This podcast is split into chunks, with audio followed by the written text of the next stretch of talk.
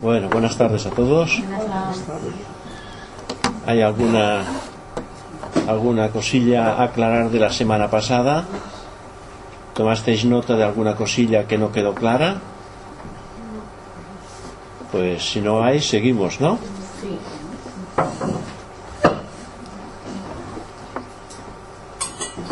Vamos a empezar un poco para irnos familiarizando con los grandes planos de la naturaleza y todo el proceso hasta llegar al ser humano. Aquí tenemos el ser humano.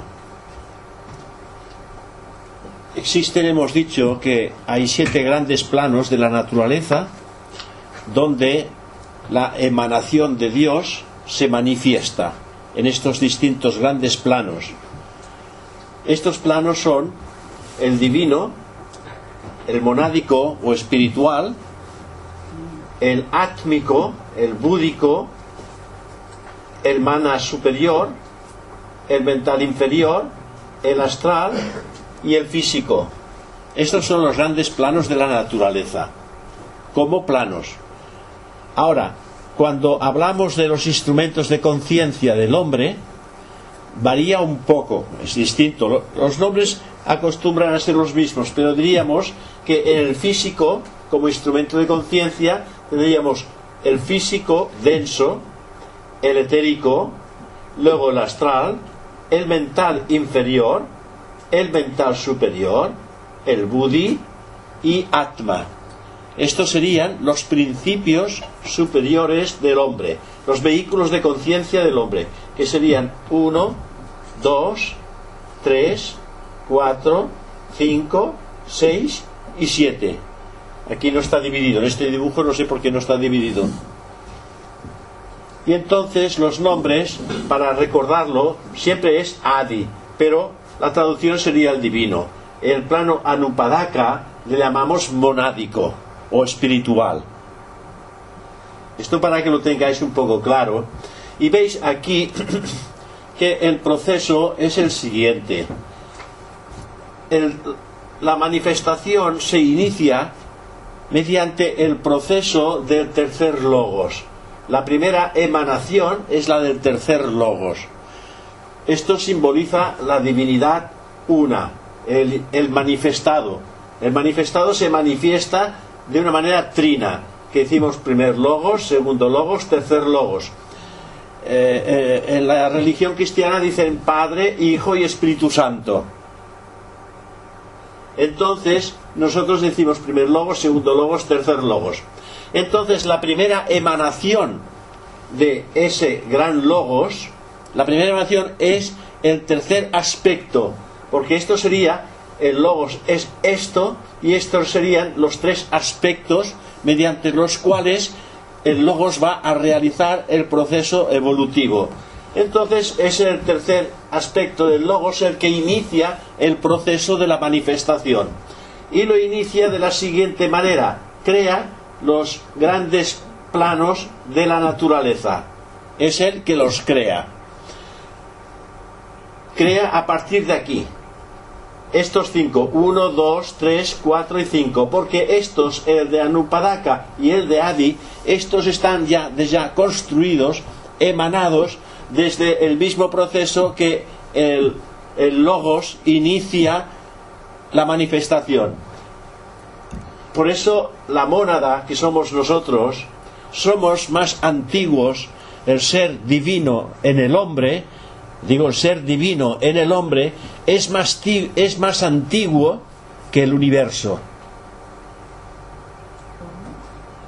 Son cosas que hay que tener muy en cuenta el ser humano, el ser divino que está en el humano, es más antiguo que el universo, porque todo este proceso, este proceso de mónadas y el mundo divino, estos dos, estos dos grandes planos, son emanados del logos y no hay creación todavía.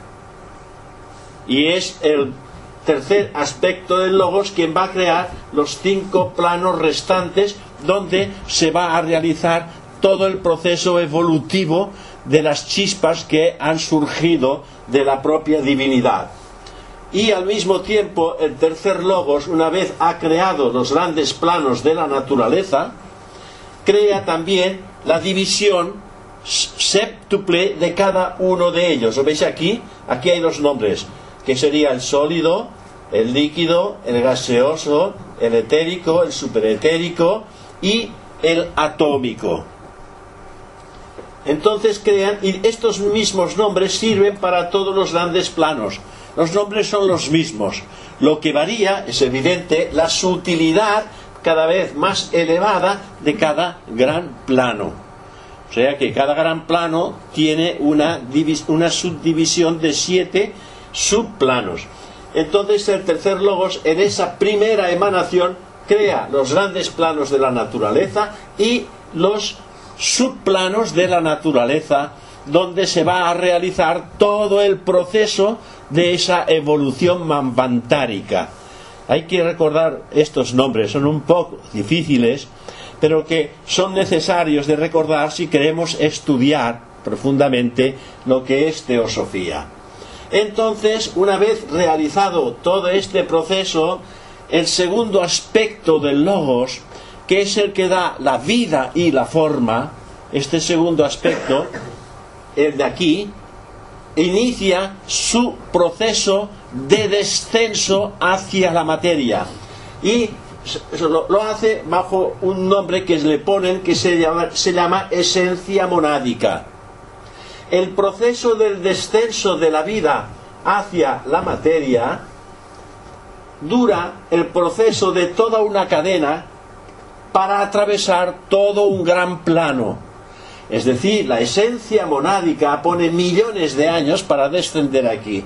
Millones y millones de años para descender a Nupadaka. Para descender hacia Atma y para descender hacia Budi millones y millones de años para ir descendiendo. Porque esto es vida y forma. Y también el gran dador de prana, el conductor de prana, mediante todo un proceso que es un poquitín Mm, hay que estudiar el prana aparte para después enlazarlo con ello, ¿no? Después continúa descendiendo la vida, veis ahí la flecha, la vida continúa descendiendo y cuando llega a ese punto mental se le llama esencia elemental mental. Aquí ya varía, esto era esencia monádica y cuando llegamos aquí es esencia elemental mental.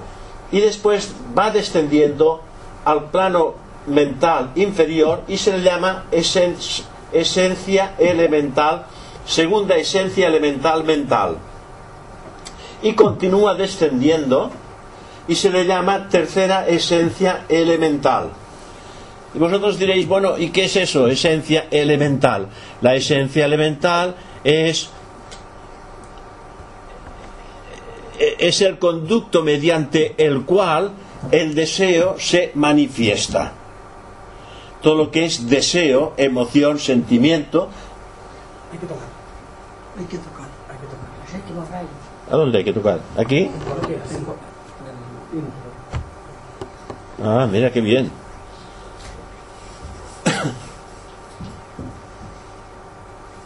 Eso, la esencia elemental tiende a descender, porque la evolución de la esencia elemental es esencia elemental es descender al plano más denso que es la materia, la materia física, lo que es materia-materia. Su evolución es el descenso. Pero entra en contacto en ese descenso, ¿veis? Entra en contacto a la altura del ser humano. Y entonces la esencia elemental entra en contacto a través del ser humano porque el ser humano, mediante la emoción, mediante el sentimiento, el deseo, la pasión, etcétera, etcétera, etcétera, canaliza el elemental de deseo y entonces el elemental de deseo evoluciona más rápidamente porque el hombre lo utiliza para descender la conciencia a través del deseo hacia la materia. ¿Eh? Se va materializando y entonces es por esta razón que la esencia de deseo entra en contacto con el hombre porque a través del hombre el deseo se cumple. ¿Eh? Porque no se puede cumplir si no es a través del hombre, a través de la forma.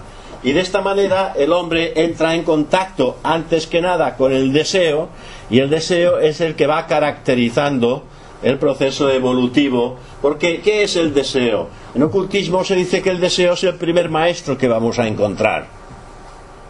Porque el deseo es el que nos proyecta hacia afuera para conquistar y adquirir aquello que nosotros pretendemos. Queremos algo y no lo podemos tener y tenemos que esforzarnos. Esforzarnos quiere decir sacar energía de dentro, que es voluntad, para poder adquirir aquello que deseamos. Puede ser un coche, puede ser una casa, puede ser cualquier otra cosa. Y entonces hacemos más trabajo del conveniente para poder obtener eso.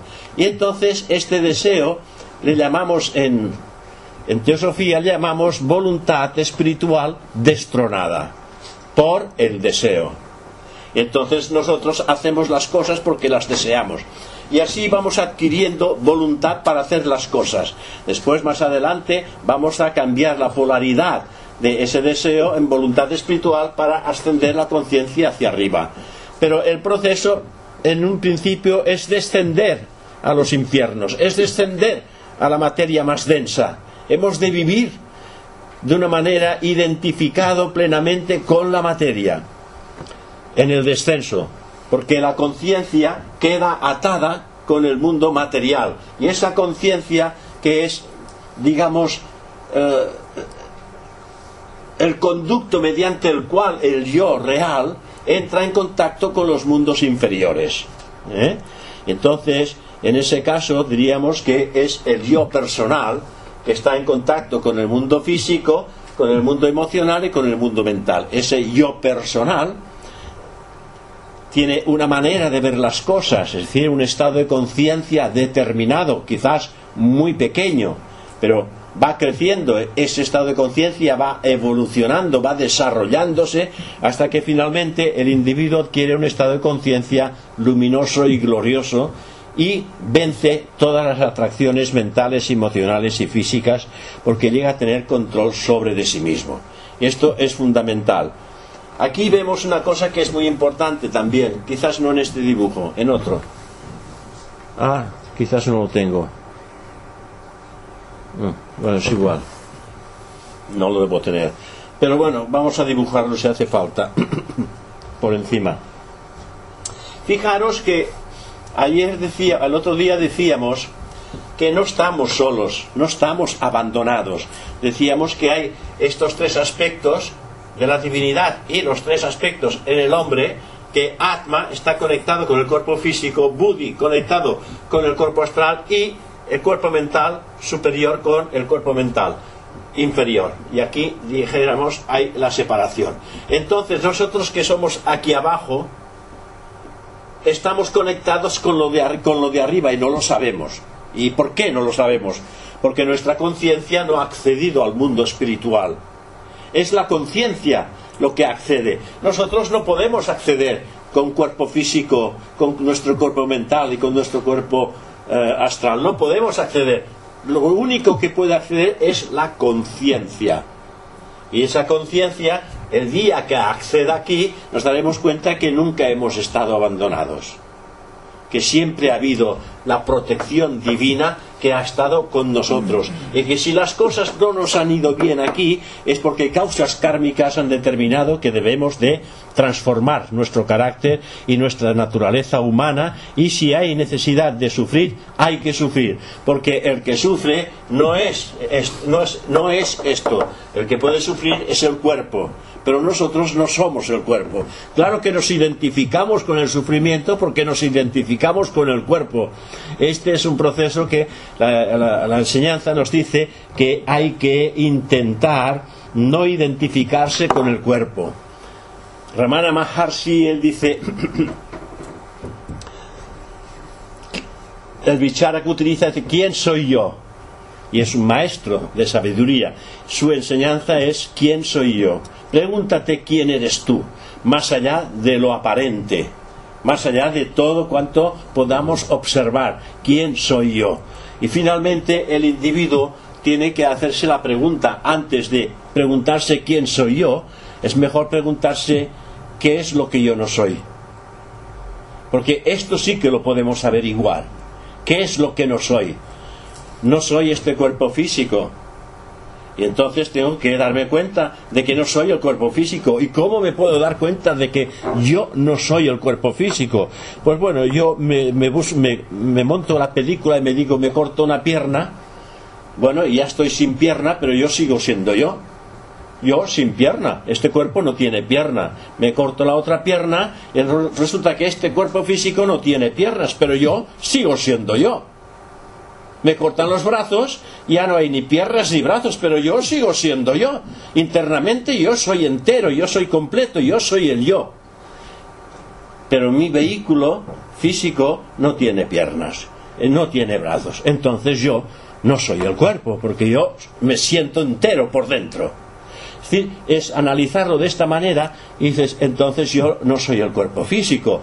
En cuanto a las emociones, muy bien, darse cuenta si uno es las emociones. Hay ciertas emociones que pasan a través de nuestra mente y nos hacen sentir en el cuerpo emocional, pues, mm, cosas que no nos gustan. Porque a veces experimentamos sentimientos que no estamos de acuerdo con ellos. Y hay que decir, bueno, entonces, ¿de quién son estos sentimientos? ¿Soy yo? ¿Soy yo el sentimiento? No. ¿De quién es? La esencia elemental, que se canaliza a través de mí. Si yo le doy paso, entonces me identifico con, si yo digo, no, no, esto realmente no debo de experimentarlo, porque si lo experimento, lo que hago es identificarme con el deseo. Y que lo que yo quiero es librarme totalmente, liberarme totalmente del deseo. Entonces, dice, pues esto yo no lo siento, yo no lo, yo no, no siento que sea así. Entonces yo no soy esto yo no soy este sentimiento, yo no soy este otro sentimiento, por lo tanto me doy cuenta que yo no soy el cuerpo emocional. Yo no soy el cuerpo emocional. A pesar de que hay muchas emociones en mí, me doy cuenta de que yo no soy el cuerpo emocional. Lo mismo con la mente. Hay pensamientos que nos arrastran y uno cuando se hace fuerte dices, no, Tú tienes que hacer, eh, hablas a la mente, tú debes de hacer lo que yo te digo, porque yo sé lo que te conviene y tú no sabes lo que te conviene. Si tú haces lo que yo te digo, irás bien. Si no quieres hacer lo que yo te digo, irás mal. Hay que hablarle a la mente. Entonces te das cuenta que si estás hablando a la mente, tú no eres la mente. Porque yo estoy hablando a la mente. Yo no soy la mente. Entonces viene la gran pregunta, si yo no soy el cuerpo físico, yo no soy el cuerpo emocional y yo no soy el cuerpo mental, ¿quién soy yo? Este es un, poco el misterio de Ramana Maharshi, para que el individuo se dé cuenta, es el misterio de la teosofía. Cuando tú te das cuenta que no eres nada de esto que estás viendo, que estás sintiendo y que estás pensando, que tú no eres eso, entonces la pregunta viene de dentro, dice, ¿quién soy yo? Entonces es cuando empieza uno a investigar internamente hasta encontrar ese núcleo de conciencia que es ese punto que vemos aquí en el centro. A eso en teosofía se llama la cueva etérica del corazón. ¿Eh? Este es el núcleo donde, donde la vida donde, va, donde la vida está moviéndose gracias a ese núcleo que lo mantiene en, en orden, organizado, esto es, organizado. Bueno, esto lo he, querido, lo he querido hablar un poquitín para que vayáis viendo que nos iremos encontrando con cosas que evidentemente pues no son fáciles. Pero bueno, aquí como que vemos una persona, vemos que estamos por aquí. Ah, una cosa que quería deciros, y es que esta fuerza que desciende hacia abajo es la energía de Foat. Foat es, una energía que todavía la ciencia no ha descubierto.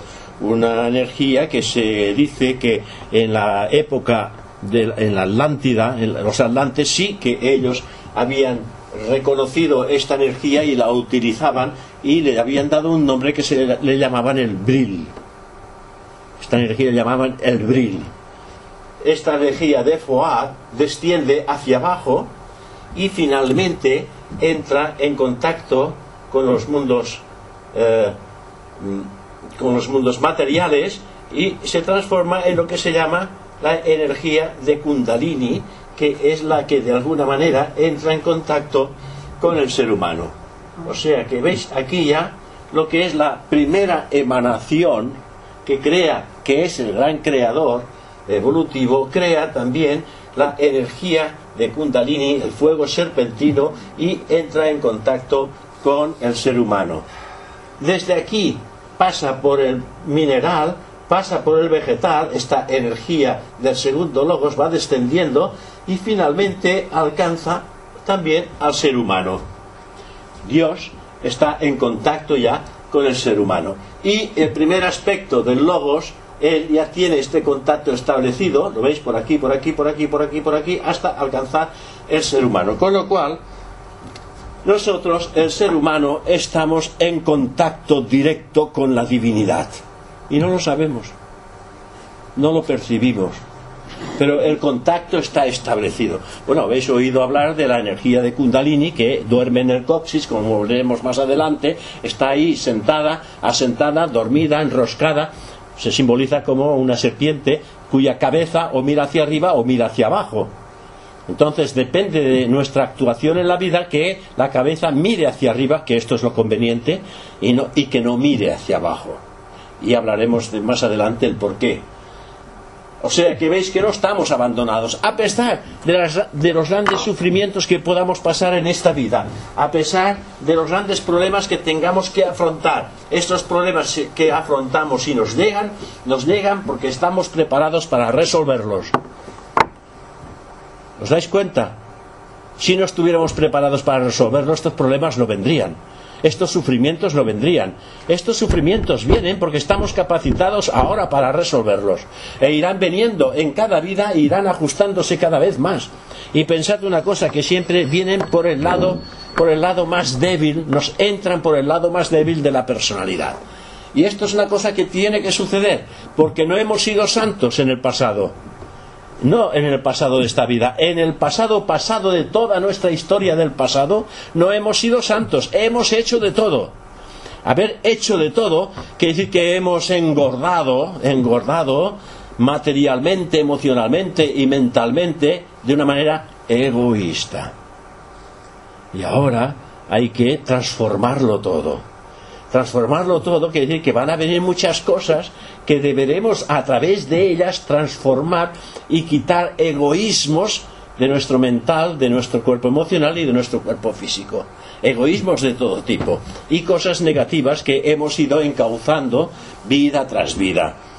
O sea que el karma tiene que irse transformando paulatinamente a través de esta personalidad porque esta personalidad, tened en cuenta, esta personalidad es el crisol en el que se van a fundir y refundir todos los aspectos negativos que en el pasado les hemos dado vida.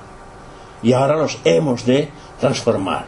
Porque ese cuerpo es el laboratorio alquímico donde hemos de transformar todo lo negativo en positivo alquimia es algo que está en nosotros y somos nosotros por el poder de la voluntad y el poder que nos confía Buddhi y el mana superior transformar ese laboratorio alquímico en algo elevado, divino, y a través de este proceso ganarnos el, el, elixir de vida, es la piedra filosofal, el conocimiento más allá de lo mental.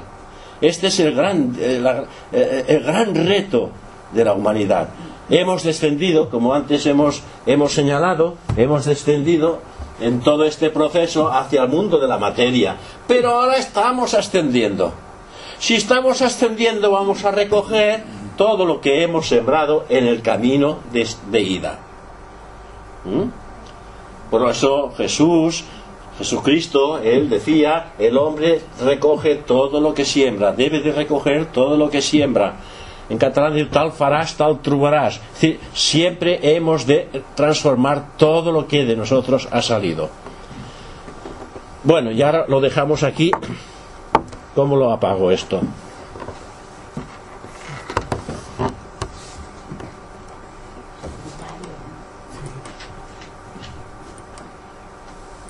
Ah, no. Va, a ver, técnico, tú que sabes.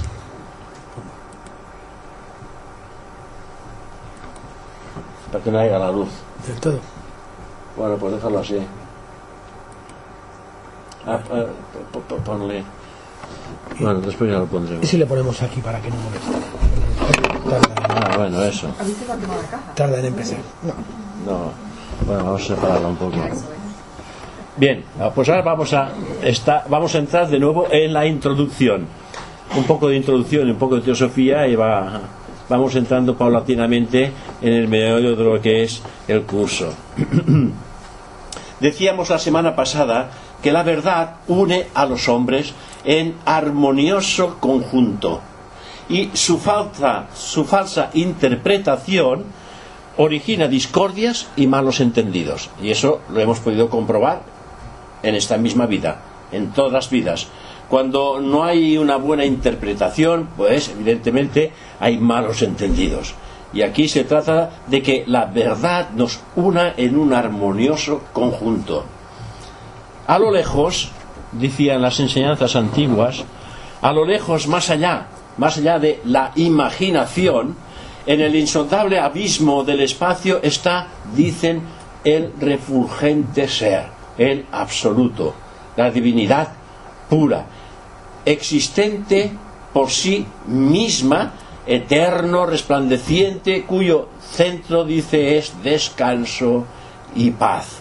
Es también felicidad, cuyo corazón es el invisible fuego y cuyos rayos son la luz y la vida que llena todos los ámbitos del universo. Su luz es algo que la imaginación encuentra una, un punto de unión en el que no hay palabras para describir lo que esa luz puede representar. Es, por, es aquello que los antiguos decían, sea la luz de la verdad la que ahora y siempre ilumine vuestras mentes o vuestros corazones. Nos decían, ¿no? Es esa luz pura y divina que transfiere lo que es el conocimiento del ser humano en el ser auténtico y divino. Esta es la luz de la verdad. Y esa luz que llena todos los ámbitos del universo y penetra todas las formas que a su influjo viven y crecen. Todas las formas reciben el calor divino de Dios, de, de, ya buscaba por aquí, de la divinidad. Pensad que el ser humano en esta, en esta manifestación manvantárica no es el único ser que está en contacto con la divinidad. La divinidad tiene sus tentáculos divinos en el reino mineral, en el reino vegetal, en el reino animal, en el reino humano y en el reino superhumano. Y es por esta razón que se dice que Dios, la divinidad, el logos, Dios, está crucificado en el reino mineral. Porque en el reino mineral, la divinidad que ha descendido en lo más denso no tiene prácticamente movimiento, solamente dos movimientos en el reino mineral. Dilatación, contracción, frío o calor, digámosle así. Solamente dilatación y contracción mediante el frío y la calor. Solamente eso. Y tiene que experimentar y tiene que experimentarse la vida de Dios en el reino mineral durante toda una cadena. Una cadena es el tiempo, entre comillas, evolutivo que precisa la humanidad para alcanzar la total liberación. Pero una cadena, una cadena, encierra en su interior siete globos llamados llamados, llamados, a ver, alguien que me dé el nombre. No, no, rondas. Siete globos llamados rondas. y que cada ronda encierra en su interior siete periodos mundiales y que cada periodo mundial encierra siete razas raíces y que cada raza raíz encierra siete subrazas. Daos cuenta el proceso evolutivo de toda la cadena. Entonces, en el reino mineral, para liberarse de esa crucifixión que existe en Dios dentro del reino mineral, precisa de toda una cadena. Y la vida que está prisionera se libera del reino mineral y es la vida la que pasa directamente al reino vegetal. Y la vida ya en el reino vegetal ya tiene mayor libertad. Está enraizada. El reino vegetal está enraizado, pero el reino vegetal ya tiene ondulaciones, se mueve por eh, el movimiento del aire, mm, hace ya crece, hace flor y hace fruto en el reino vegetal. Y así la vida en el reino vegetal va creciendo durante toda una cadena antes de pasar al reino inmediato superior, que sería el animal. Es la vida la que va siempre trabajando, no es ni es la piedra, ni es eh, eh, la planta, ni es el animal, siempre es la vida. Y en nosotros es la vida la que está avanzando y cambiando todo nuestro carácter. Es la vida. Por eso en el ocultismo se dice que el ser humano es la forma más perfecta que la naturaleza ofrece a la vida. A la vida. No a fulano de tal, a la vida. Porque es la vida la que va despertando mediante este proceso que, eh, que está viviendo el hombre si invierte convenientemente sus pensamientos y sus emociones y sus acciones de una manera de una manera justa y práctica al mismo tiempo. O sea que todo este proceso es para que, vayáis viendo en el terreno que estamos entrando. El terreno que estamos entrando no tiene nada que ver con la vida física que estamos llevando es completamente distinto. Es una vida que, eh, que iniciamos, porque la palabra iniciación es empezar algo. Entonces hemos de empezar a darnos cuenta que hay una vida superior que todavía no conocemos. Y que el hombre tiene la gran necesidad, porque no obligación, sino la gran necesidad de conocer. Pero para conocer esa vida superior, hemos de intentar dejar la vida inferior, irla dejando paulatinamente, a medida que vamos avanzando hacia esta vida superior. Porque, ya lo decía Jesús, no podemos servir a dos señores al mismo tiempo. No podemos servir a la materia ni al espíritu al mismo tiempo. O una cosa o, la otra.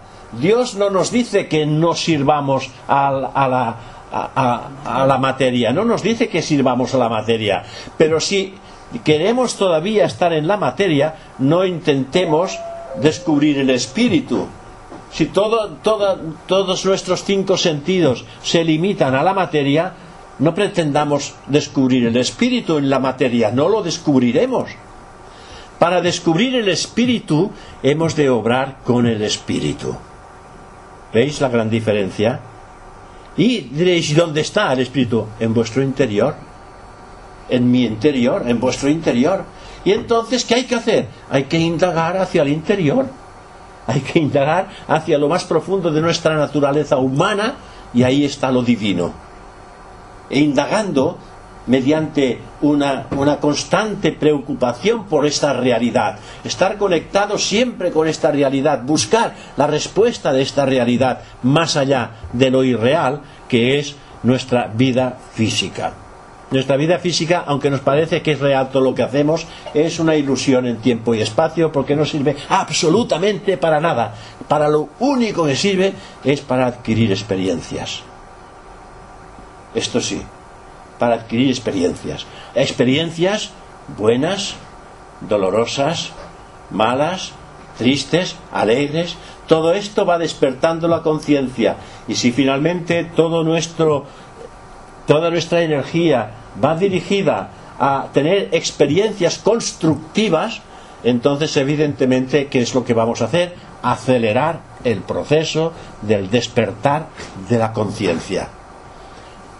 No de nuestro despertar, del despertar de la conciencia. Porque una conciencia abierta en el ser humano es algo maravilloso, porque es la conciencia la que se abre.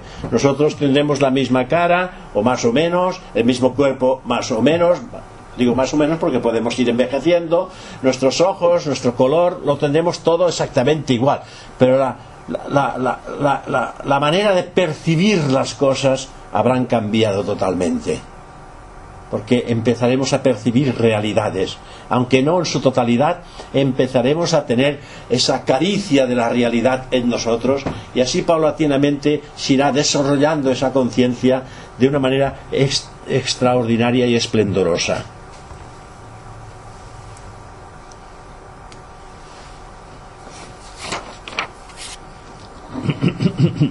Al penetrar esa vida divina en el corazón de los animales, establecen la sensación en el animal y también una conciencia mm, relativa, no total, es una conciencia relativa, animálica, de modo que la forma pueda sentir, percibir y conocer lo que la rodea, provocando emociones y también provocando instintos.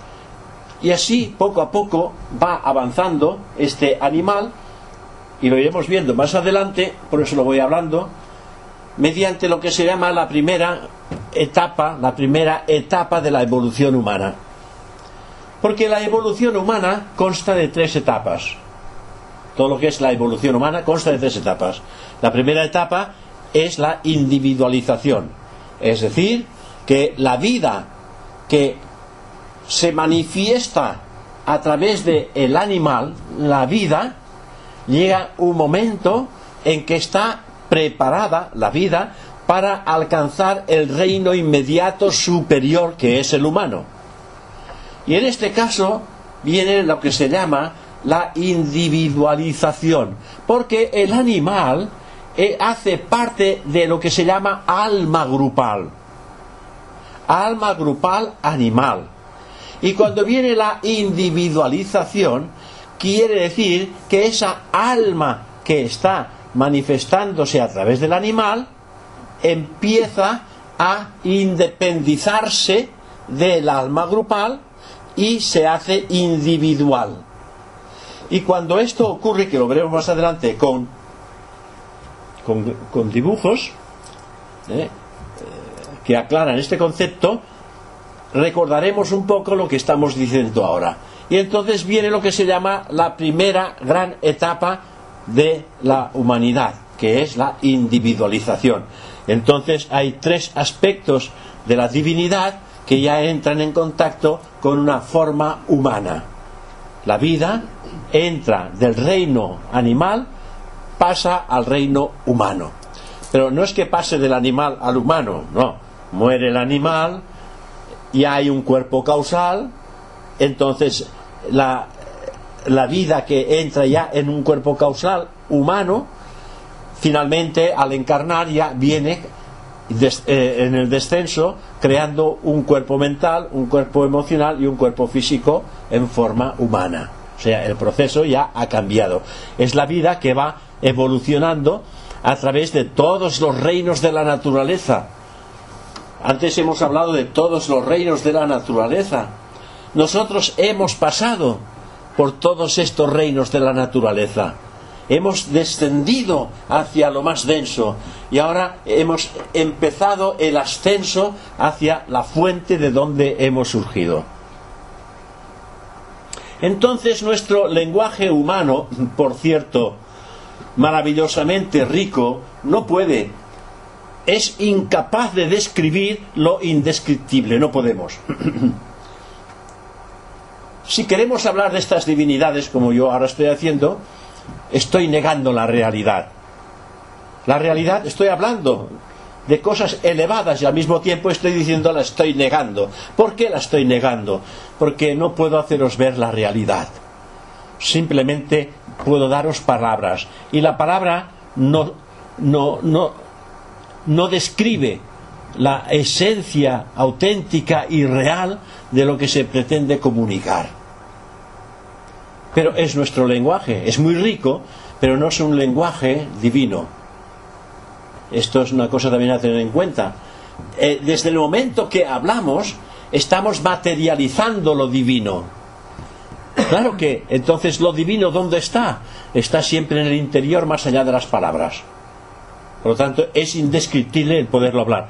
Pero debemos de comunicar aquellas cosas que pueden ayudar a despertar esa percepción que por el instante, esta percepción divina, que por el instante está dormida. Nosotros tenemos, poseemos cinco, los cinco sentidos. Cinco sentidos que nos permiten contactar con todo lo del mundo. La vista, el oído, el gusto, el tacto, y no sé si hay otro.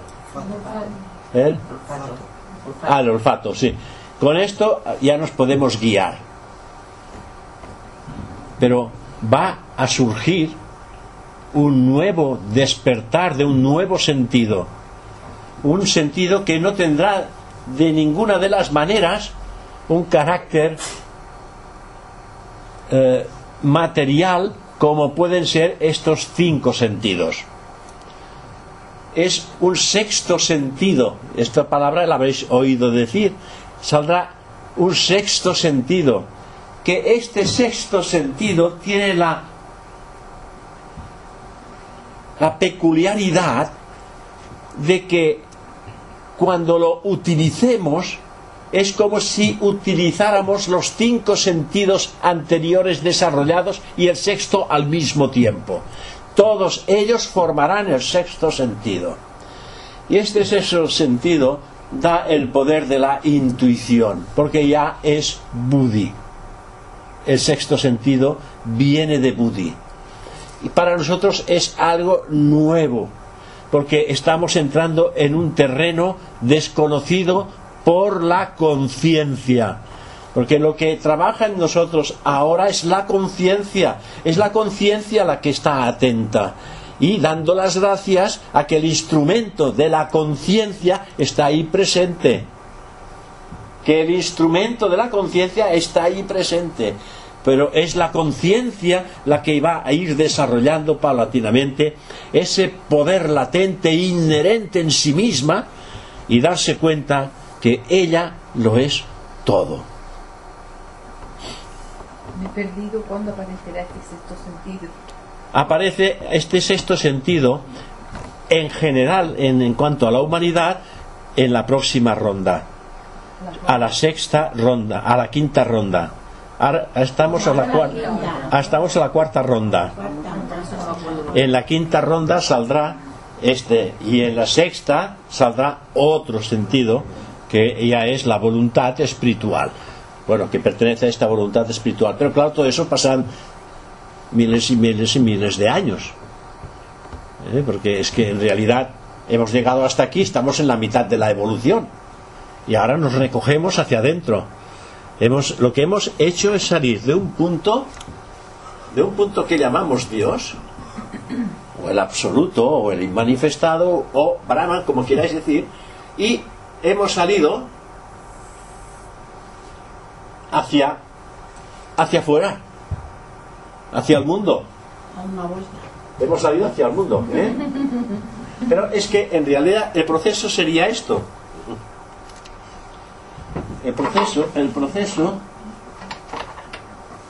el proceso sería esto, ¿veis? Y volver nuevamente aquí. Aquí somos ignorantes, humildes, sencillos, no sabemos nada y cada vez nos hundimos, nos hundimos, nos hundimos, nos hundimos y cuando estamos aquí estamos ya en el infierno, en la materia más densa.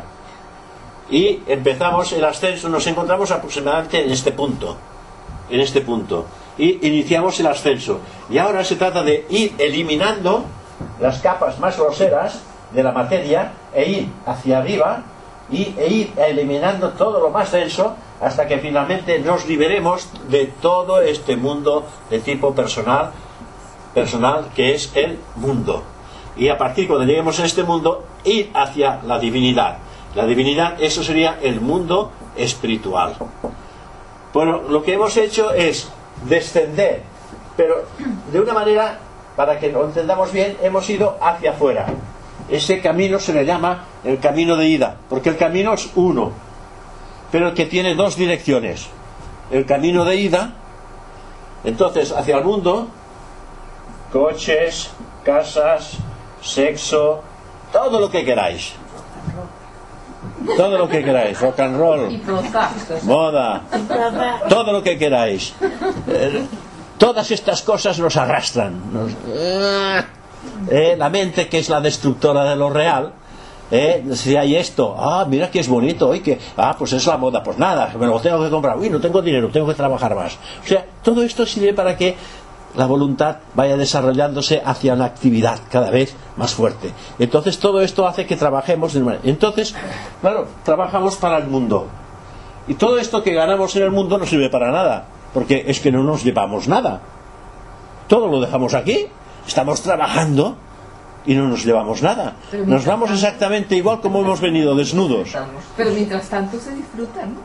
Ah, pero te atas, cada vez te atas más. Si, tú, si, si vamos disfrutando, nos atamos cada vez más en la materia. Y aquí se trata de, primero hay que atarse, es, es verdad. Llega un momento en que tú te atas, estás aquí, pues estás, estás aquí, pero prisionero. Estás prisionero de la materia. Tú te quieres liberar. Y entonces, como que te quieres liberar de la materia, porque es que realmente mm, has llegado aquí por una por, por, un ideal para ti, que, que sería buscar la felicidad mediante obteniendo cosas. Es decir, yo he ido descendiendo y he ido adquiriendo cosas, he ido descendiendo, adquiriendo cosas, y en ese adquirir he ido sembrando causas kármicas he ido sembrando, sembrando, porque, bueno, pues he robado, he matado, he violado, he hecho de todo, de todo lo que me ha dado la gana, para conquistar esto. Porque yo pensaba, o pensábamos todos, que llegando a tener aquí el poder sobre los demás, la fortuna, obtener todo lo que me parecía a mí necesario y agradable, y una vez lo he obtenido, me estoy dando cuenta que yo estoy vacío por dentro. Porque este hombre ha tenido muchas experiencias en el descenso, ¿eh? Pero cuando ha llegado a este punto se da cuenta que yo lo tengo todo y estoy vacío por dentro. ¿Y qué es lo que yo buscaba? Yo buscaba la felicidad. Yo pensaba que teniendo todo lo que tengo sería feliz. Y se da cuenta que tiene todo, lo tiene todo, pero él no es feliz. Y además se ha esclavizado. Ah, por eso que no es feliz. Y entonces el individuo pues tiene que hacer una, un- una buena recomposición de su vida y entonces se decide que ya no va a ir más a buscar cosas. Se ha terminado de conquistar cosas. Y entonces quizás la felicidad, se da cuenta, será en devolver cosas. En devolver cosas. Entonces cuando tiene que devolver cosas, aquí se encuentra con todo lo que ha sembrado. ¿Sí? Se encuentra aquí con todo lo que ha sembrado. Y lo tiene que ir recogiendo. Y cuando uno siembra una semilla, ¿qué es lo que recoge? Una planta que tiene un gran poder, porque tiene una infinidad de semillas en su propia planta. Pues esto es lo que recoge. Y dice el ocultismo que debe de arrancar la planta negativa hasta la raíz. Porque si no, vuelve a crecer. Si simplemente le quita la flor, no es suficiente. Hay que quitarle hasta la raíz para que no vuelva a crecer. Claro, el recogimiento es duro, porque esto es sufrimiento para el cuerpo mental, emocional y físico. Pero al mismo tiempo que está recogiendo este karma sembrado en el pasado, está devolviendo todo lo que él ha conquistado, lo está devolviendo a los demás. Y finalmente al, princi- al principio, yo digo siempre, para, para que es una imagen, para que lo tengamos claro, que al principio cuando eh, empieza a devolver es como si le arrancaran una muela al vivo.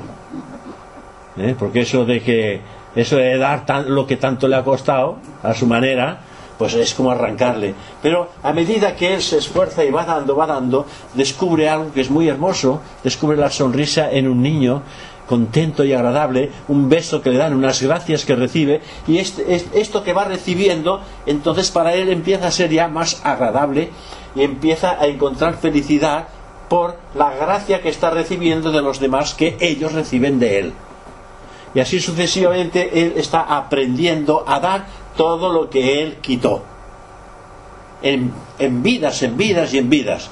Y entonces finalmente él se encuentra en un momento determinado, en ese punto al que antes hacíamos mención, se encuentra en ese punto aquí, en este punto en el que ahora nos encontramos como seres humanos, que estamos dejando la materia y estamos entrando en el mundo del espíritu. Este es, dijéramos, a grandes rasgos, el proceso de evolución en el que todos estamos involucrados. No hay nadie que esté liberado de ello. Todos estamos en este proceso de transformación. Y este tra- proceso de transformación nadie lo puede hacer por nosotros.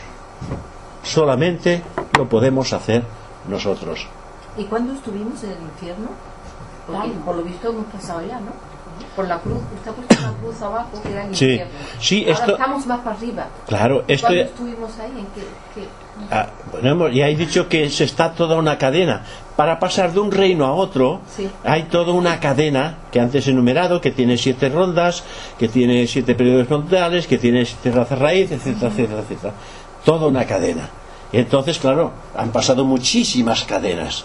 Pensad que mm, una cadena tiene que dar siete veces la vuelta, siete veces la vuelta, ya lo veremos más adelante, porque ahora sí no, no lo podemos ver claro, pero es un proceso larguísimo en cuanto a tiempo nuestro.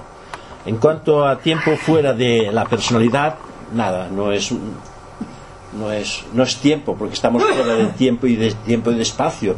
No hay tiempo para fuera de la personalidad, no hay tiempo. En la divinidad somos eternos. Si somos si somos eternos, no estamos sujetos al tiempo. Decimos que el alma del hombre es inmortal y su futuro es el futuro de algo cuyo crecimiento y esplendor no tiene límites. Por tanto, si somos eternos, no hay límites para nosotros, no hay tiempo para nosotros, estamos liberados del tiempo. Y por eso mm, no cuenta, cuando pasamos hacia los mundos espirituales, el tiempo no cuenta para nosotros. Por eso que es como un parpadeo.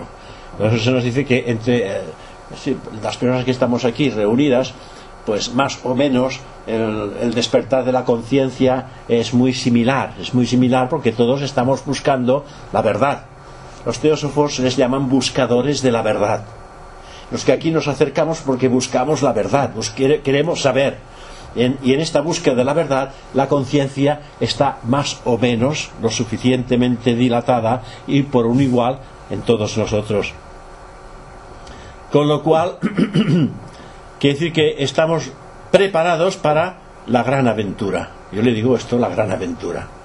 Esta, la gran aventura interior. ¿eh? Porque esta es una aventura que, que nunca hemos realizado. No es un viaje de placer, es una gran aventura. Porque hemos de luchar contra nuestros propios sentidos. Y esto es bastante duro, ¿no? Porque hemos de luchar contra cosas que están muy arraigadas en nuestro carácter. Es una lucha constante es contra nuestros propios sentidos. No contra nadie ni contra el mundo, contra nuestros propios sentidos. No podemos nosotros eh, culpar a terceras personas por cosas que nos llegan. Si pudiéramos observarlo con un punto de vista clarividente, nos daríamos cuenta que todas aquellas cosas que nos vienen, nos vienen porque las iniciamos nosotros en el pasado. Por eso las recogemos en el futuro o en el presente.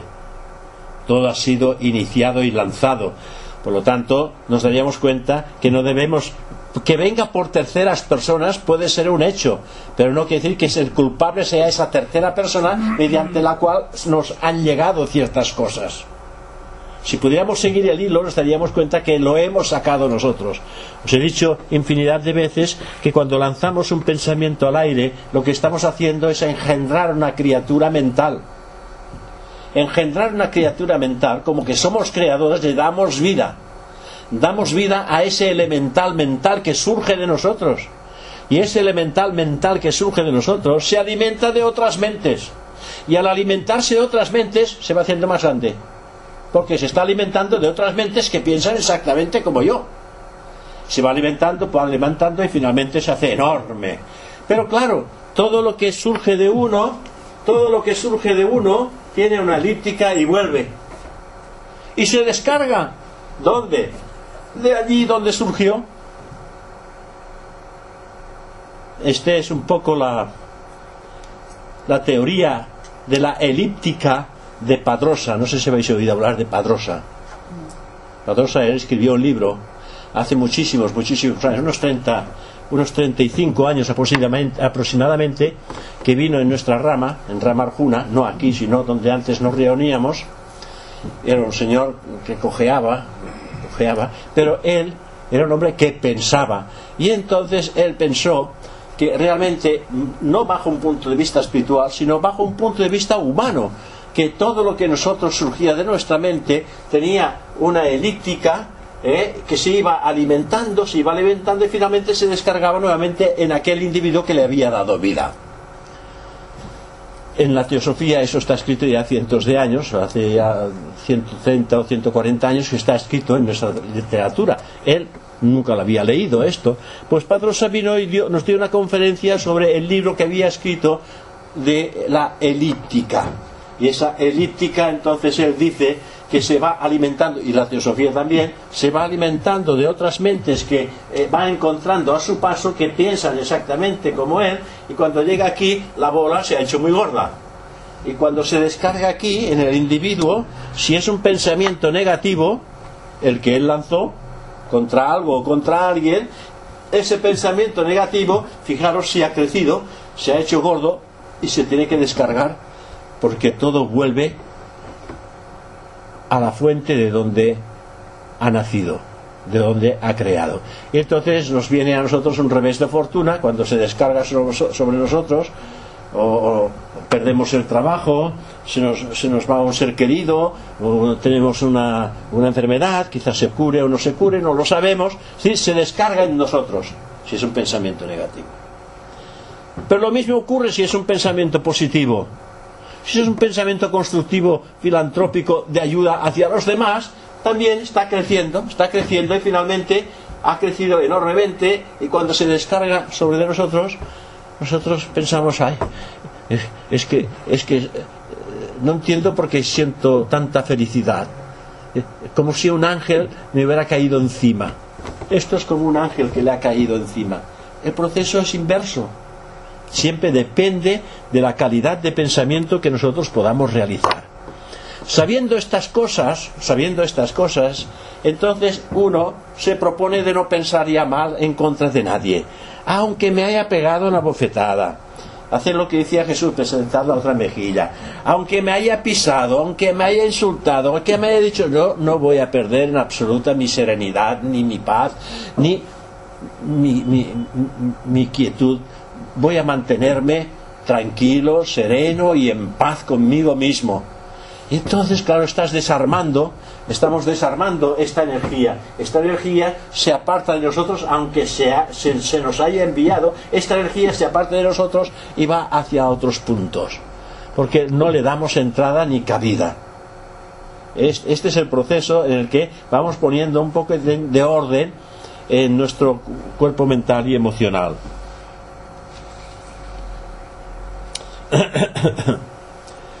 El conocimiento de este mágico poder de la auténtica autotransformación sobre de uno sí mismo es la piedra filosofal, se nos dice, es el elixir de vida o la panacea universal, porque esto es lo que va a transformar totalmente nuestra vida. Y si esto lo hacemos durante unos años, nos daremos cuenta al observar el pasado que ya no somos nada de aquello que éramos hemos dejado de ser aquello que éramos para dar paso a algo nuevo y desconocido que no estaba lejos de nosotros, que estaba en nuestro interior. Entonces el hombre viejo da lugar a un nacimiento del hombre nuevo. O sea, tiene que surgir de dentro de nosotros el hombre nuevo, el hombre espiritual, el hombre divino.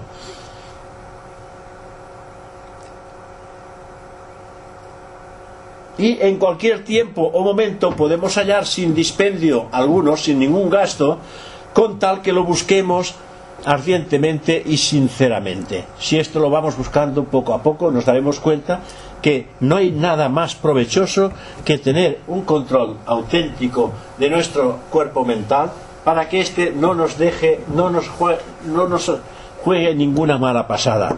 Porque la mente realmente, como dice Blavatsky, es la destructora de lo real. Porque hay algo en nosotros que es real. Y eso que es real pretende manifestarse a través de esta personalidad. Pero cuando entra en contacto con la mente, la mente lo distorsiona. Porque la mente, ella, mm, la mente objetiva, le refiero, ella está muy a gusto llevando el control de esta personalidad. Y si de dentro viene esta energía constructiva y positiva que debe la mente de obedecer, si no lo hace, está destruyendo esa, ese mensaje que nos viene de dentro. Por eso se dice que es la destructora de lo real, de lo que nos viene de dentro. Y entonces dice la señora Blavatsky que el discípulo destruye a la mente. Yo digo que el discípulo transforme la mente, mejor digo. Pero eh, lo que pasa es que el, ocultismo es, es aquello que dices, sí o no, no medias tintas, o no, ya veremos, no, no, o es sí o es no. Y entonces, claro, por eso dice que el discípulo mate la mente, porque esta mente no debe gobernar. Solamente el yo debe de gobernar.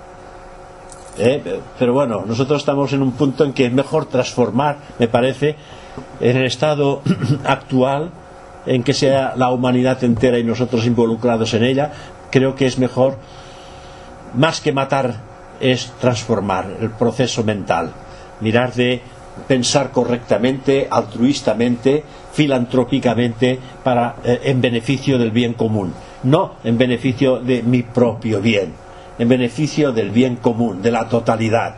Porque descubres durante estas enseñanzas, con el tiempo, descubres que vosotros sois la totalidad, que cada uno de vosotros sois la totalidad. Lo que ocurre que ahora os habéis independizado con el tiempo y estáis en esa primera etapa, la etapa de la, de la humanidad, la etapa humana. Pero se trata de ir despertando ese proceso que nos llevará a un estado de superhumano. Y ese estado de superhumano no los hemos de ganar por nuestros propios esfuerzos, transformando todo lo negativo en positivo. Y entonces estamos, estamos, no, no estamos aún terminando. Es simplemente, esto es la introducción, ¿eh? Lo que estoy diciendo. Estamos en la introducción todavía, ¿eh? No estamos en el curso. Cuando estemos en el curso diréis es más fácil el curso que la introducción. Pero es que en la introducción, pues es dura porque estamos dando un paseíto por todo lo que será el curso, un paseíto. Así que a los que desean aprender, dice la teosofía, se les puede enseñar. A los que desean aprender, se les puede enseñar. Pero quienes se jactan de saber, no aceptan la enseñanza. Y por esta razón, los que presumen de legítimos depositarios de la verdad y que maestros infalibles de ciencia y religión suelen ser precisamente ellos los últimos en reconocer la verdad. O sea que aquellos que quieren aprender estos aprenderán porque se les puede enseñar. Se puede enseñar este conocimiento que tenemos aquí, porque el conocimiento está ahí. Y uno tiene que ir estudiando, tiene que irse familiarizando, y cuando uno está familiarizado con la literatura, automáticamente Budi interviene en nuestros actos. Que no hace falta ya ir a esa literatura, porque Budi te transmite parte de lo que esta literatura te da a entender. Y tú lo vas realizando a tu real saber y entender al mismo tiempo. Es decir, que el aspecto intuitivo también entra en el proceso del desarrollo mediante el aprendizaje de lo que son los conocimientos que están encerrados en nuestra literatura teosófica. Y si vosotros lo estudiáis y lo trabajáis seriamente, os daréis cuenta en momentos determinados que estáis recibiendo ayuda de dentro, de vuestro propio interior. Y, y- no, sabéis, no sabéis lo que está ocurriendo, porque eso es nuevo. Pero eso se está manifestando en, en diferentes procesos de vuestra vida. Y esta parte intuitiva va deslizándose hacia vuestra mente concreta, porque esta mente concreta se ha hecho ya más dócil se ha hecho más dócil porque hay un poder de voluntad muy superior al humano que está intentando ponerse ya en su sitio. Porque el instrumento está preparado. ¿Sabéis qué dice el ocultismo a los pies del maestro? Dice, cuando el discípulo está preparado, El maestro aparece. Estas cosas no están porque sí. Hay que reflexionarlas y tenerlas siempre presentes. Porque es que las cosas son así, no son de otra manera. Así de fácil es. Cuando el discípulo está preparado, el maestro aparece. ¿Qué maestro aparece?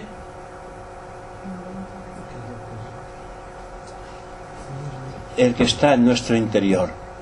Este es el maestro que aparece.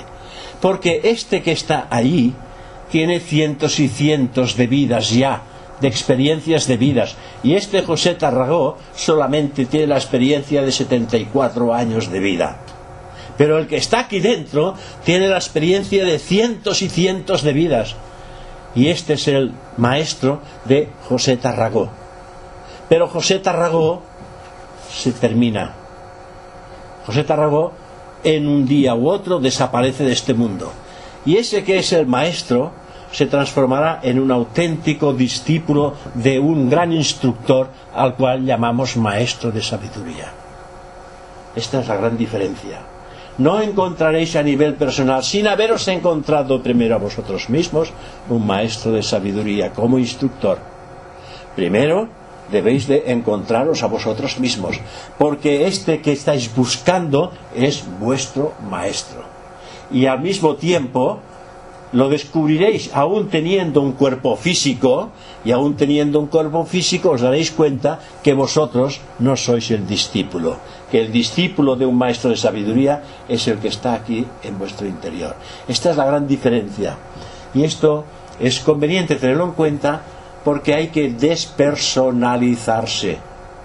Debemos de despersonalizarnos de nuestro cuerpo mental, de nuestro cuerpo emocional y de nuestro cuerpo físico.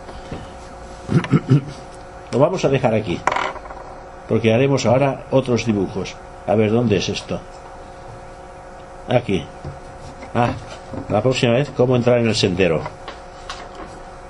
También esto es muy bonito. Bueno, a ver cómo lo ponemos esto en marcha. Estábamos eh, eh, en los chakras, en los chakras. eh, Vamos a repasar. Habéis estado, habéis estado la otra vez con los chakras, ¿no? Habíamos iniciado con los chakras. Eh, Mientras tanto, José, eh, hay algo que ha quedado un poco en el aire y, yo quiero a ver si, si lo que yo siento es eso. Ha hablado del infierno, ¿El qué? ha hablado del infierno Sí. y se, se ha quedado en la especificación esa que yo simplemente, a mí me parece, me parece, no sé si estoy errado, me parece que el infierno no es un lugar, es- somos nosotros que lo creamos. Sí, sí. El infierno es un estado de Le conciencia. damos vida a nosotros. Sí. En realidad no existe el infierno como lugar. Es un estado de conciencia. Se llama un estado de conciencia infernal. O bien tienes un estado de conciencia angelical, que es lo contrario. ¿eh? No es que exista un lugar, pero realmente si un individuo se lanza por la pendiente, hacia afuera, por la pendiente, y hace de todo, él está viviendo un infierno. Es un infierno, está viviendo aquí y está viviendo un infierno. Porque todo esto le va a repercutir. Todo cuanto haga le va a repercutir. No, no, no vendrá en una nueva encarnación y todo irá to- flores y violas. No. Él entrará en ese infierno y nosotros estamos viviendo eh, distintos estados de conciencia. O vivimos un estado de conciencia infernal totalmente identificado con lo denso de la materia, con el sexo, con la materia, con el, el poder, con el egoísmo, con esto, con aquello. Claro, aquí estás viviendo un infierno. A ti o nos puede parecer, o bien la droga, el alcohol, etcétera, todo lo que tú quieras, todo esto añadido, todos estos añadidos hacen que vivamos un estado infernal. ¿eh? Pero hay el estado infernal y hay el estado de conciencia angelical. O sea, no es un lugar.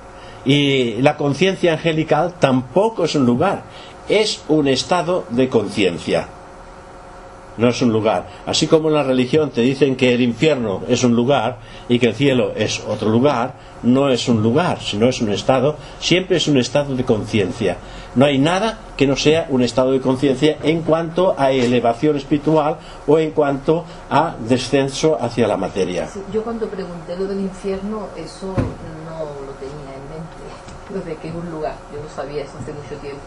Yo me refería, me refería a que, por ejemplo, yo cuando estuve en el infierno, antes de venir a Teosofía, porque si ahora estoy, si ahora estoy en otro, Yo- en otro estado, yo no Yo, sé. yo- yo siento tener que decir que yo no lo sé cuando estuviste en el infierno. No, es una manera de explicar en general eh, pasos por los que la humanidad tiene que ir pasando. Sí. ¿sí? Estados de conciencia mediante los cuales la humanidad tiene que ir pasando. Pasamos de estados de conciencia de lo más infernal a estados de conciencia de lo más angelical. Hay todo un proceso de uno al otro, pues claro, hay un abanico de posibilidades siempre a resolver. Bueno, eh, de esto es lo que estábamos hablando la última semana. Eh, eh, ¿Ya algo después? Sí, sí. Aquí no, aquí no acabem. A la mitja, eh? Hoy viene Merced, ¿Eh? Ya está, ya está. ¿Eh? aquí, porque hoy viene Merced. tenemos Por- que sí, por eso, por eso. A la media, eh, da- eh, avisadme, a la media terminamos. ¿Eh? Ah, no hay fiesta. Bueno,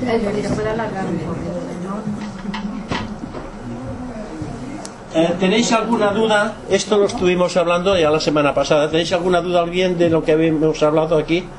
¿No? ¿Lo tenéis claro todo esto? Bueno, pues entonces pasamos a otro. Bueno, habíamos dicho, bueno, vamos a apuntar esto. Habíamos dicho que los glóbulos de vitalidad penetraban por el centro del bazo. ¿Recordáis? Sí. Estos glóbulos de vitalidad entran por el centro del bazo y también entran por la boca cuando comemos. El prana también lo comemos por la boca y lo recibimos por el centro del bazo. Es- Y habíamos dicho que hay Perdón, ¿es al nivel del ombligo eso? en el bazo. Creo que está por aquí, ¿no? Al lado del hígado, ¿no? tiene Al lado del hígado. Sí. Y después hay el hígado. Bueno, hay el hígado, el, el- el otro. Bueno, los glóbulos de vitalidad, los veis aquí. Habíamos dicho que cada glóbulo de vitalidad contiene en su interior siete átomos y cada uno de un color raíz. ¿eh? Y que estos siete átomos, cuando entran en contacto con el centro del bazo, hay dos energías que se juntan. La una es la fuerza séptuple del astral, porque en el astral también hay dos chakras.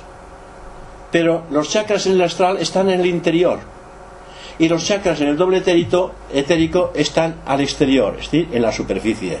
En la superficie de nuestro cuerpo físico, aproximadamente a esta distancia. ¿eh? No los vemos, pero están ahí, son, los llaman vórtices de energía. Entonces, este chakra del bazo, y hablo este del principio, porque es el que recibe toda esta energía, la absorbe, y la fuerza séptuple del astral, que lo veremos más adelante en otro dibujo, es el que lo tritura aquí en el centro, no tritura, descompone el glóbulo de vitalidad y libera los átomos. Y hay dos fuerzas más de energía que dice la fuerza primaria y la fuerza secundaria que lo veremos enseguida. La fuerza primaria es la que hace que estos, estos glóbulos ya liberados empiecen a dar vueltas por aquí, por encima por debajo, por encima, por debajo y así sucesivamente. Y luego la energía primaria, que es la que recoge el color que precisa. Por ejemplo, si recoge el amarillo, se lo lleva hacia el centro cardíaco. Del centro cardíaco lo lleva hacia el centro de coronario. Y cuando llega aquí, está, este, este amarillo está completamente purificado y está de un color blanco marfil. Más o menos este era lo que habíamos hablado. Y ahora vamos a pasar a este otro. Vamos a ver. ¿Eh? Con el mar. Ah, sí, ah, sí. A ver.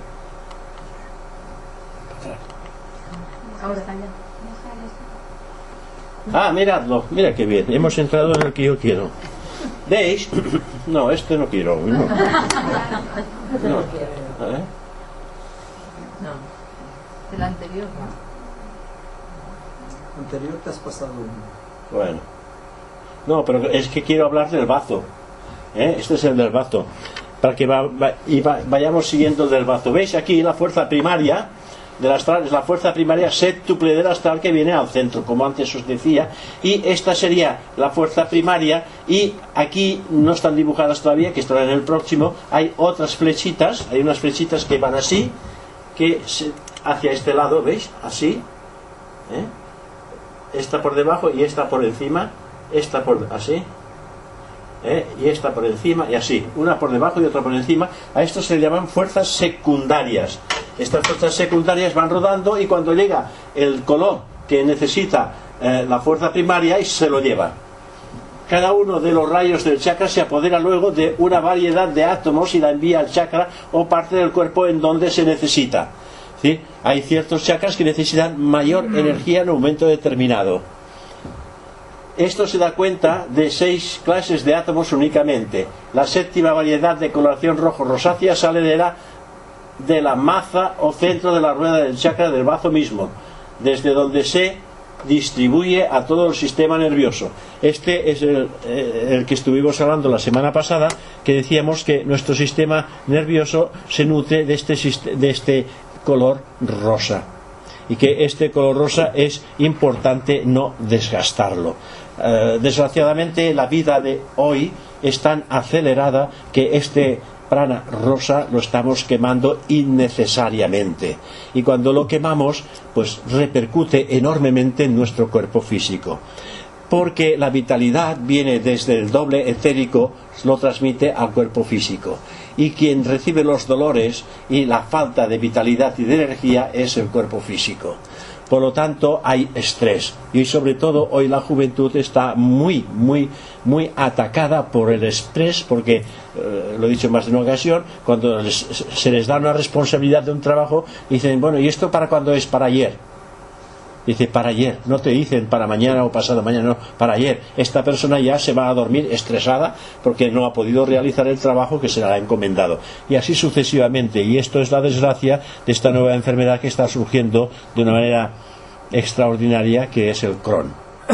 Yo lo sé porque mi hija, pues, ha tenido el Crohn y sé lo que es y las hemorragias que las transfusiones de sangre que hay que transmitirles porque realmente esto les perfora los intestinos y tienen hemorragias internas gracias a este estrés ¿eh? que están recibiendo. Cuando la gente quiere cumplir y no puede, pues claro, todo esto repercute en el cuerpo físico.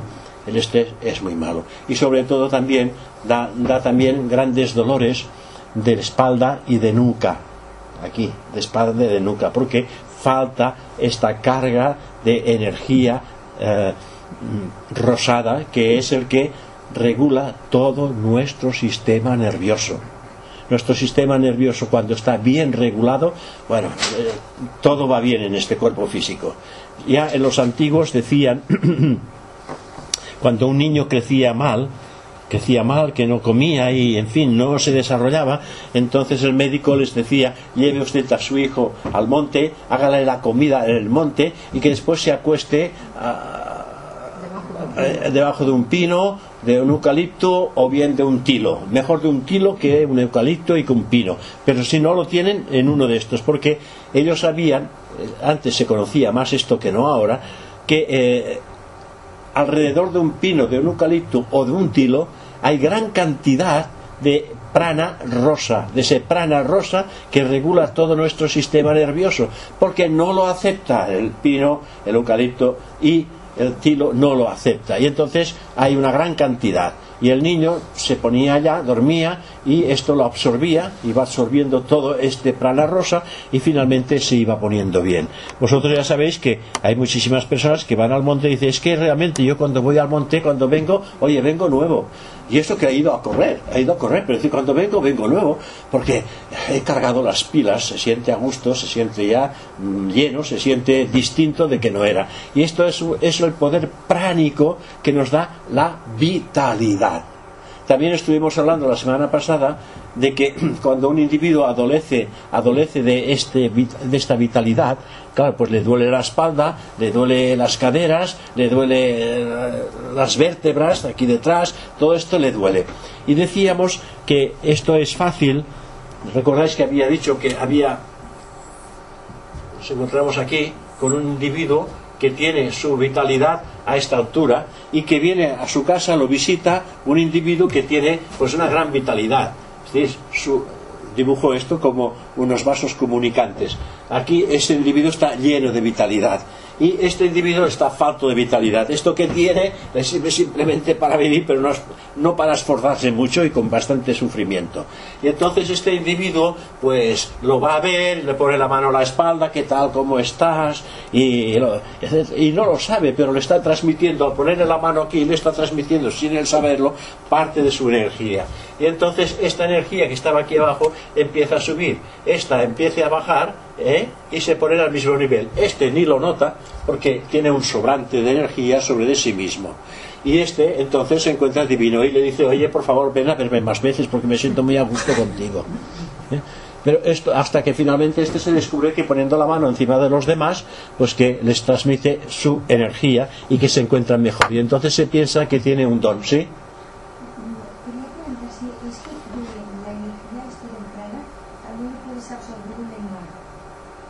En el mar, en todas partes. El prana está en todas partes. Sí. Eh, a mí esto de encontrarme estupendamente me pasa cuando voy al mar. Sí.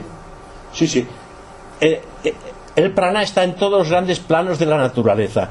Pero cuando uno está mal, psíquicamente está con un estado de estrés y que se encuentra débil y con ciertas dificultades, entonces es cuando puede ir a un tilo, a un árbol, etcétera, hacer una buena comida y hacer una buena siesta, porque en la siesta entonces el aspecto psicosomático absorbe mucho prana de este rosa porque el cuerpo lo sabe que le hace falta y entonces absorbe mucho porque el doble etérico no solamente le transmite, sino que alrededor de él, a través de la respiración, está absorbiendo gran cantidad de energía prana, pránica rosa. Esto es para regular. Pero el prana lo encontrarás en todas partes, en la mar, eh, lo encontrarías en el mundo, lo encuentras en el mundo físico, lo encuentras en el mundo etérico, lo encuentras en el mundo astral, porque está, prana está en todos los grandes planos de la naturaleza. Porque prana es vida. ¿eh? Pero hay una modalidad de prana que es el rosa, y esa modalidad de prana es precisamente el que regula nuestro sistema nervioso y hoy día nuestro sistema nervioso está muy castigado, muy castigado por la manera de eh, que, nos han presentado la que, que nos han presentado la vida. Porque hay que pasar bastantes dificultades sobre este aspecto. Y a veces la personalidad no llega a poderlo solucionar y se encuentra estresada. Y entonces cuando se encuentra estresada lo que está haciendo es quemar el prana rosa que regula el sistema nervioso. Y un sistema nervioso alterado pues da grandes malestares en una personalidad. ¿eh? Pero prana lo hay en todas partes. Bueno, és l'hora, però jo no sé com va això, si ens podem quedar una miqueta més. Mar eh, Mercè?